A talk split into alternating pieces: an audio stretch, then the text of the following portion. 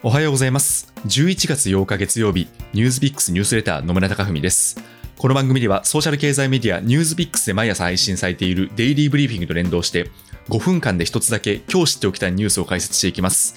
ぜひ朝の時間のお供にお付き合いいただければ嬉しいです。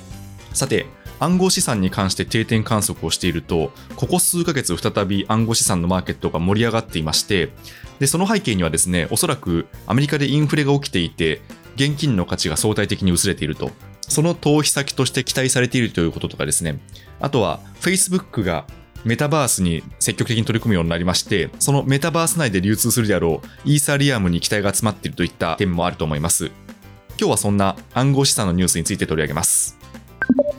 アメリカ・ニューヨーク市のエリック・アダムス次期市長が4日、来年の就任後、最初の3ヶ月分の給与を暗号資産ビットコインで受け取る意向をツイッターで表明しました。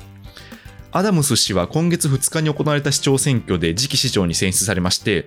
ニューヨーク市で史上2人目の黒人市長となります。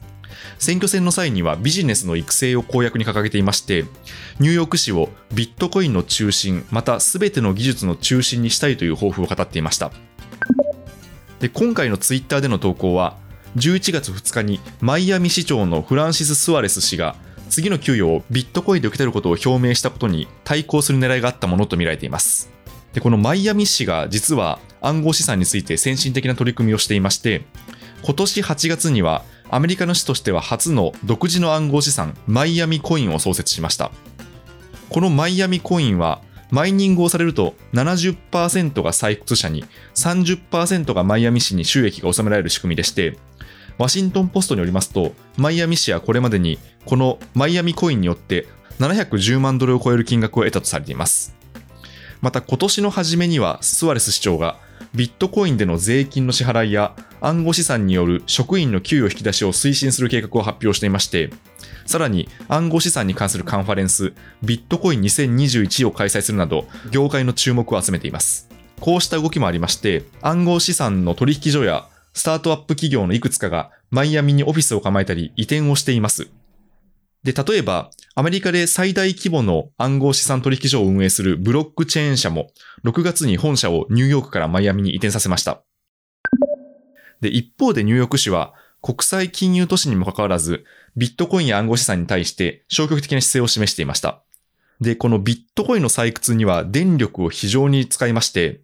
環境に悪いといった指摘もされています。そこで、今年初めの段階では、ニューヨーク市は市内でのビットコインの採掘を3年間禁止する環境アセスメント実施法案を議会で議論していたことです。しかし今回当選したアダムズ氏は選挙戦から暗号資産に関して推進していく姿勢を示していまして、当選後の11月3日にはブルームバーグラジオで市独自の暗号通貨を発行する計画を明かしました。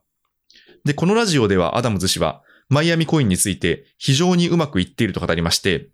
ニューヨークも同じように暗号資産分野の知見を持つ人材を誘致しなければならないと述べました。その上でマイアミ市とは暗号資産分野で友好的な競合関係を築きたいとしました。で、この施策についてはテクノロジー業界からは歓迎の声が上がる一方で、学識者からは利益相反だという指摘も出ています。例えば、ハーバード大学のジェイソン・ファーマン教授はツイッターで、市長がアマゾンの株をたくさん買ってアマゾンに利益をもたらすための施策を導入するようなものだと投稿しました。まあ、つまりですね、暗号資産の場合は、もともと安い値段の時に買っておいて、権力者がですね、あるタイミングで、この暗号資産を推進するというと、値段が一気に上がるといった特性があります。まあ、イーロン・マスク氏のツイートによって値段が乱高下するのに似ているかもしれません。で、これは株式の場合は違法なんですが、暗号資産の場合は現時点ではできてしまうという問題もあります。というわけで、まあそうしたですね、見方もあるんですが、ただ、摩擦を怖がらずに新しいテクノロジーを積極的に導入していく姿勢はアメリカの力強さを表しているなとも思いまして日本については一時期国際的な暗号資産の拠点になる可能性があったもののその後硬直した規制からその地位を失ってしまいましてその差を感じざるを得ません。ニュースピックスニュースレター野村貴文でした。